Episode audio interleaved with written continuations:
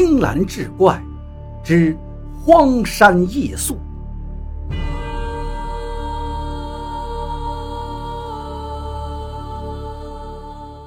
话说清朝时候，有个秀才进京赶考，路途遥远，然而考期将近，他怕赶不上考试，一路日夜兼程。这天夜里，眼看搁现在光景来说，有十点多了。秀才提着灯笼，借着微弱的光，依然是加紧脚步。不曾想，行走间忽然大雨滂沱，无法继续前行了。秀才四下张望，发现自己身处一片荒山野岭之中，不由得紧皱眉头，心说：“我这得赶紧找个落脚的地方。”不然这一夜如何能熬得过去？慌不择路，他来到了一处避雨所在。幸得上天垂怜，他发现在一个小山沟里亮着一盏灯光。他仔细看去，那个灯光来自一间茅屋，虽然不是很大，但是秀才看得清清楚楚。于是心中暗喜，如果能借宿一宿，该是极好。不然真的会淋出个毛病来。茅屋的柴门非常简陋，透过门缝，秀才看见灯光更亮了一些。只是他心中怎的就生出了一丝怪异之感，可是具体怪在哪儿，一时也说不上来。秀才心里还暗怪自己疑神疑鬼，便不再多想，彬彬有礼地敲了敲门：“有人吗？”小生路过此处，因大雨拦路，希望能在此借宿一宿。话音刚落，只见屋里的灯光微微闪动了一下，茅屋的门就打开了，一个两鬓斑白的老人走了出来。哎呦，下了这么大的雨，你还在外面站着？快进来，快进来！山里人厚道朴实。看着老人家和蔼慈祥的脸，秀才心里暖暖的。谢谢老人家了，若不是您收留于我，今夜我可能就要被大雨淋病了。小生这么晚夜行，只是为了进京赶考。若是生病了，这三年一次的大考，怕是与之无缘了。秀才边说边跟着老人进屋，屋里陈设简陋，好在收拾的倒还干净。老人家哈哈一笑，爽朗清脆，把一盏明亮的灯光放到桌上，然后道：“公子，这是什么话？人都有个难处，帮个忙是理所应当的。你帮了我，我帮了你，大家的日子就都好过一些。我老头子儿女都不在身边，也是孤单寂寞。你来了，正好有人做个伴，稍稍打发些日子。”我很高兴着呢。遇到这样的老人家，秀才心里很是温暖。又聊了几句闲天困意袭来，便在老人准备的偏房里躺下睡了。就在秀才刚躺下去的时候，他眼角的余光看见旁边的柴房放着一把磨得锃亮的柴刀，柴刀一旁还放了一捆柴火。秀才心想。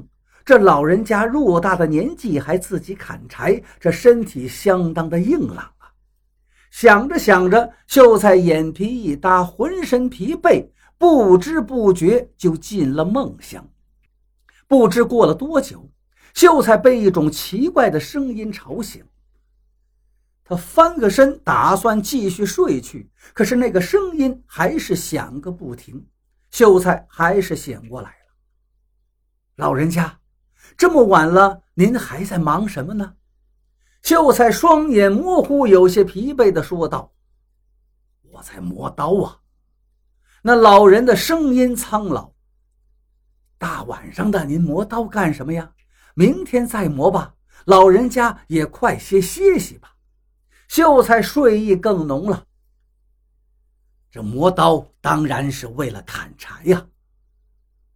哦，老人家。这大晚上的，您也不用砍什么柴呀。秀才有点清醒了，感觉老人家说这话有点怪异。不用去哪儿砍，你就是柴呀，你是我见过的最好的柴了。”那老人停止磨刀，缓缓地站起来，转过了身子。啊！眼前的一幕画面让秀才睡意全消，一股寒气从脚后跟直冲脑门。站在他眼前的那个老人，分明就是一个血肉模糊、面目狰狞的恐怖老鬼。秀才原本以为在深山当中遇到了好心人，谁曾想他居然是个鬼呀！看着他手里磨得发亮的柴刀，秀才这才想起进屋的时候为什么会感觉有些怪异了。这屋里有灯亮着不假，可是从他敲门以及老头出来，他就没有听到一丝的声响。再透过缝隙看老头身后的那些柴火，哪是柴火呀？分明就是一堆白骨。秀才这下慌了，知道自己着了道了。这老鬼一定是山里的横死之人呢，专门在这拦路。如果自己再迟一步发现，说不定已经被当成柴火砍作几段不过秀才心里想着。却发现自己怎么挣扎也无济于事，整个身体被死死地钉在床上，不能动弹分毫。秀才心里更害怕了，匆忙的抬头看了一眼，这一下整个人就像霜打的茄子一样蔫儿了。不知道什么时候，自己的手脚全被树藤缠绕个结结实实。那老鬼满意的看着手里的柴刀，得意的哈哈大笑两声，朝着秀才一步一步的走来了。他一只手按住秀才的一条腿，另一只手举起柴刀，准备砍下去，嘴里还嘟嘟囔囔：“今年冬天真是一捆好柴火呀！”那老鬼高兴的手舞足蹈。就在这刀砍下去之际，秀才猛然间想起，母亲为他求的一张护身符还藏在腰间。他急忙把护身符拿出来，那符贴射出一道金光，击中了老鬼。那老鬼直接飞起到茅屋的正中间，光亮越来越大，老鬼被照得动弹不得，手里的刀也咣当一声掉到了地上。身形晃了两晃，就消失不见了。护身符也轻轻地落到了地上。秀才像宝贝一样的赶紧把它捡起来。突然，他眼前的房屋一切嗖的一下都变了。原来那个茅草屋不见了，取而代之的是一个很旧的、孤零零的小坟包和一些破旧的冥纸。四周是一片寂静。秀才这才发现。雨早已停了，天色灰蒙蒙的。他打起灯笼，想着此处不宜久留，便继续往前赶路。这真是儿行千里母担忧。这一次多亏了母亲求得的护身符，保全性命。无论他日登科及第与否，这一生都要好好的孝敬母亲。